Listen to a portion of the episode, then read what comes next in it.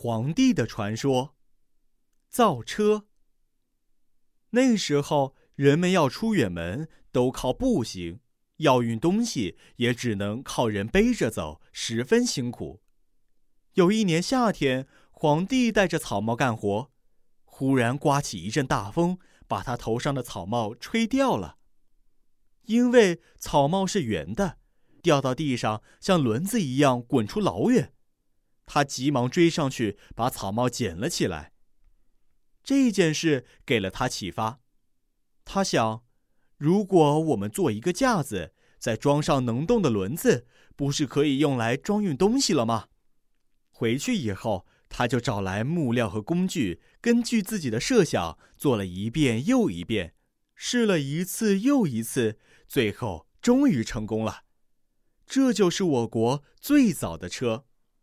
样子很像现在的独轮手推车，人们在使用过程中又把它改成了双轮车。后来人们又驯服了牛，用它来代替人拉车。从此人们出远门就有车子了，搬运东西也能用车子了。造船。一年秋天的傍晚，皇帝干完了活。同大伙儿坐在河畔休息，他看到水面上飘着许多树叶，其中有一片树叶上还趴着一只蚂蚁。虽然河水很深，蚂蚁在上面却安然自若。皇帝指着那片树叶，高兴地对大家说：“你们看，蚂蚁趴在树叶上，就能在河里浮着沉不下去。”如果有像树叶一样能浮在水面的东西，人待在上面，不是也同样能在水面上行动吗？大家听了都觉得有道理。第二天，他们就找来一根很粗很粗的树干，把它放在河里。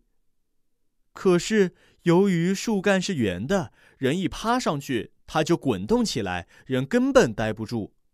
怎么办呢？他们又一起出主意。终于想出了一个好办法，把树干中间的一段挖空，人坐在上面，哈，果然能坐稳了。后来他们又用木头做了桨，从此人就能在水面上自由行动了。这就是我国最早的船，当时人们把它叫做舟，这是世界造船史上最早的船。